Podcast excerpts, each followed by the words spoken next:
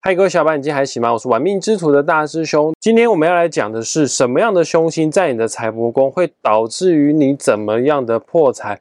这是第二集哦。在紫微斗数命盘当中，跟钱最有关系的宫位呢，叫做财帛宫。只要你的财帛宫啊有以下这些凶星的话，就会导致于你破财。凶星的名字叫做擎羊、陀罗、火星、铃星、地空、地劫、化忌。我们今天这一集是第二集的内容，上一集已经讲过了。财帛宫有擎羊、陀罗、火星、铃星，会因什么方式而破财？还没有收听的朋友，赶快去听二零二三年六月二十五号所发布的内容。自从上一集破财的节目开始发表之后，就有很多听众朋友留言在询问我：，呃，大师兄怎么办？我的财帛宫真有你所说的这些凶星，那这个这个破财怎么解呢？我这个是不是一辈子就完蛋了，一辈子都没有钱了呢？各位不是这样子的哈，学命理的真正目的啊，是因为我们相信。人是可以改变命运的，所以它才有学命理的价值啊！紫微斗数的命盘啊，不是拿来铁口直断的，它是来帮助了解自己的工具。我再讲一次，这个上一集已经有提过了，我不知道为什么还有听众朋友会有这样的担心，有这样疑虑哈，就是你的财帛宫有凶星，之所以会。害你破财，是因为凶星为企图跟欲望的泉源。有凶星在财帛宫，就代表说你对于金钱的执着，对于金钱的渴望，对于金钱的贪嗔痴，都比一般人来的强烈。哦，那你够贪嘛？你够敢嘛？你够渴望嘛？所以你当然就有机会会从事高风险的赚钱的方式来帮助你赚钱。当然高风险可能会有高报酬，但是它确实会带给我们破财哦。又或者是凶星在财帛宫的人就很有斗志，很有兴趣想要去创业当老板。创业跟上班不一样啊，上班是无本生意哈，你就每个月都固定有薪水进来哈。但是创业当老板的话呢，那个是必须要把钱砸出去的。那你财帛宫有凶星，你有可能哦。我不是说财帛宫有凶星都不准创业哈，但是财帛宫有凶星的人，他有可能在金钱的挥霍或金钱的使用方面呢，比一般人更大胆。创业是要砸钱的，所以说在创业之前期的评估呢，如果没有那么深思熟虑而把钱给砸下去了，或者是把贷款贷到最高的话呢，不小心。失败了，或者是运势又刚好走得不好的话呢，那破财就在所难免。所以再讲一次哈，财帛宫有凶星，不是说你注定这辈子会没钱，不是说你一定会破财，只是你的个性方面对于金钱的渴望比一般人还要来得更高。那你要怎么样避免破财的情形？很简单，我们都知道哈，因为人有个性，就会造就他的行为模式，行为模式之后就会变成他的命运。我举个例子哈，大家比较能够理解啦。想想看哈，各位，如果一个人个性脾气方面非常的没耐心啊，非常的火爆啊，开车的行为你们觉得是快还是慢呢？啊，当然就是快。那最后他的命运就是什么？血光意外之灾。很多传统命理师、老一辈的命理师啊，看命把他们的重点都是放在后面的命运。他们会说：哦，你要注意哦，你这个会有意外血光哦，哦，你要注意哦，你会破财哦，哦，你要注意哦，你会离婚哈。他们讲的其实都没有错，习惯都是讲结果。好，那大师兄。比较不喜欢讲结果，我比较想讲原因，从你的个性面啊去做着手，因为唯独知道自己的个性，唯独知道原因出现在哪边呢，你才有办法去改变命运哈。我再讲一次，各位听众朋友们，命运绝对是可以改变的，怎么改变呢？就是改变你的个性，那前提是 你要先知道你的个性。很多人对自己是有盲点的，紫微斗数命盘就是帮助我们了解自己的个性最好用的一个工具啊。再顺便讲一下好了，很多的老一辈命理师啊，帮人算命的时候会提醒命主说：“哎，你要小心，你这个会破财。”啊，命主一定会很紧张啊，就会问说：“那师傅、老师，这个该怎么解呢？”比较爱赚钱的、比较敢赚的命理师说：“哦，很简单，我们就来做法，啊花钱啊，补财库啊，或者是买开运商品啊。”啊，我个人大师兄个人是觉得，我不会说他没有效啦，他们可能会让你的心理方面呢有加分的效果啊，就都听说过所谓的安慰剂效应啊。什么是安慰剂效应呢？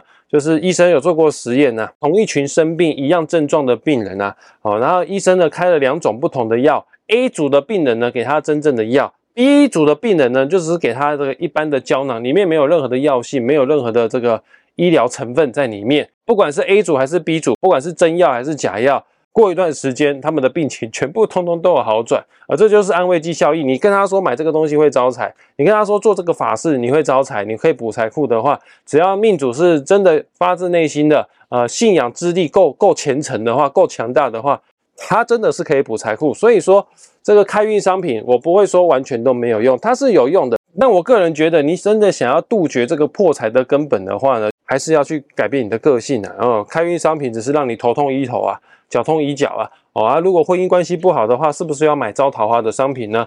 啊，如果事业运又不好的话，是否要买招贵人的商品？然后买都买不完嘛。那有另外一部分的老一辈的命理师啊，啊，算命说，哎，这个你要小心会破财呢。啊，你会问说，老师这个该怎么解呢？哎，这个就是我比较欣赏的老一辈的命理师，他们会是说什么？哦，你要行善布施、捐钱、积阴德，就可以防止破财的情形了哈。来，现在大师兄要来跟大家讲一下哈，到底捐钱布施是否可以杜绝我们破财？我前面有讲过，破财的源头就是对于金钱太过于执着、渴望，太多贪嗔痴在上面。那捐钱这个行为，其实就在培养你、塑造你对金钱有一种不同的观念哦。那如果你今天呢，连钱都舍得捐赠出去，去帮助所需要帮助人的话呢，表示你对金钱的执着渴望已经放下了。放下了这个执着渴望之后呢，你就不会有什么被骗钱啊、被破财的机会了，因为你心中已经觉得钱乃身外之物了。有些听众朋友说，那怎么办？那这样我会不会没钱呢？嗯嗯。当你会有这样疑惑的时候，就表示你钱捐的不够，或者是你捐钱只是捐的形式上的而已，你的内心呢还没有完全的调整过来。有些修行人哈都在吃素，但是呢他们的脾气啊还是一样不好，那就是修口没有修心。不可否认。吃素真的会调整一个人的心性，你吃什么就会造就你变成什么样的人。这个理论我是认同的。哦，啊，捐钱这件事情，它确实是帮助我们修行、修正我们的行为、修正我们的内心一个非常好用的一个模式，一个好用的一个功课。但各位听众朋友，你要注意一下，你在捐钱的时候，你要关照一下你的起心动念。起心动念是我舍得花这个钱去帮助所需要帮助的人，我的出发点是源自于爱。这个捐钱呢，就会防止你破财，因为你是一个丰盛的人，你散发出丰盛的频率，就跟根据吸引力法则的话，你就会吸引到更多美好的事物在你的身上。但如果你的捐钱的起心动念呢，是为了交差，哦，因为我怕我会破财，所以我去捐钱。原始的信念啊，原始的情绪啊，是源自于恐惧破财而去捐钱的话呢，根据吸引力法则，你只会吸引到更多恐惧、更多不好的事情在你的身边。大师曾经听过一个朋友是这样讲的啊，这个朋友是有在修行的。他说啊，宇宙最原始的两股能量啊，要不就是爱，要不就是恐惧。我们人类的所有的言行啊、行为举止，都是出自于爱或出自于恐惧。每当你要去做一件事情的时候，每当你有一个情绪开始反应，呃，比方说你是生气呀。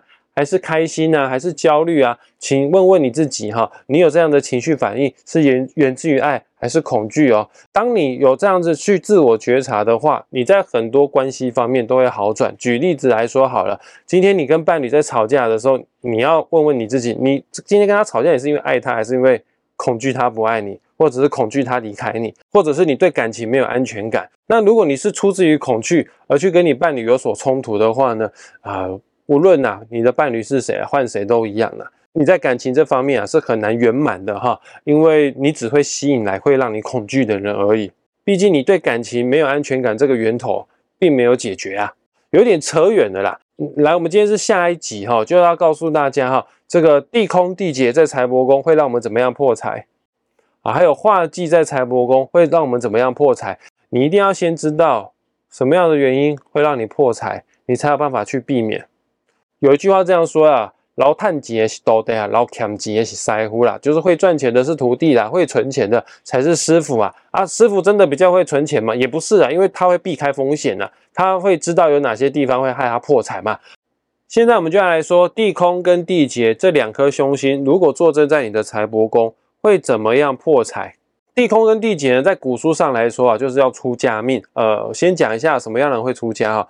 第一个就是很喜欢吃斋念佛的。特别有慈悲心的，呃，会想出家啊。地空地劫不是那一种，他是第二种人，就是他的思想啊、观念、脑回路有别于一般人，没办法融入社会，所以他才会去出家。那财帛宫如果有地空地劫的话呢，不是说你的钱会拿去盖庙哈，会拿去出家，不是这样子的，就是你在金钱的态度上面，在金钱的概念上面呢，有别于一般人。特别的天马行空，特别的有想象力，甚至呢特别的有创意。啊，有创意、有想象力，基本上是好事啊。没错，所以财帛宫有地空地劫的，你确实很适合运用创意跟想象力来帮助你赚到更多更多的钱。但是就怕你在投资理财的时候太有创意啊，比方说投资虚拟货币啊，也是蛮有创意的行为，但是这个风险太高了哈。注意哈，这个地空跟地劫在财帛宫的人啊，它就是一种呛的感觉。所以他对金钱的概念呢，会稍微的略差一点。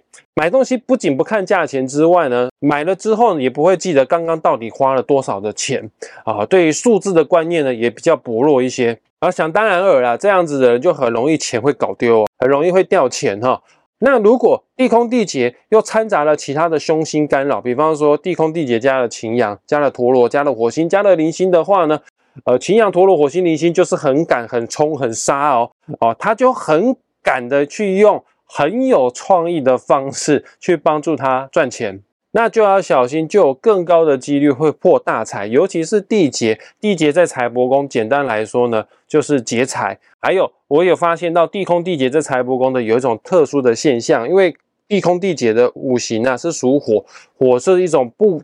不稳定的元素，因为火就不是固体啊，忽明忽暗啊，呃，它的收入方面呢，忽高忽低，不是那么的稳定。还有，因为在金钱的态度上面有点呛，所以只要电视名嘴啊，有报了什么样的名牌啊，或者是听街坊邻居啊，有说哪一只股票特别的好，低空地劫在财帛宫的不太会做功课，很快就把它全部 all in 打进去了哈，所以会被劫财啊，就这样来的。因为换句话说，他也等于是被骗了钱哈。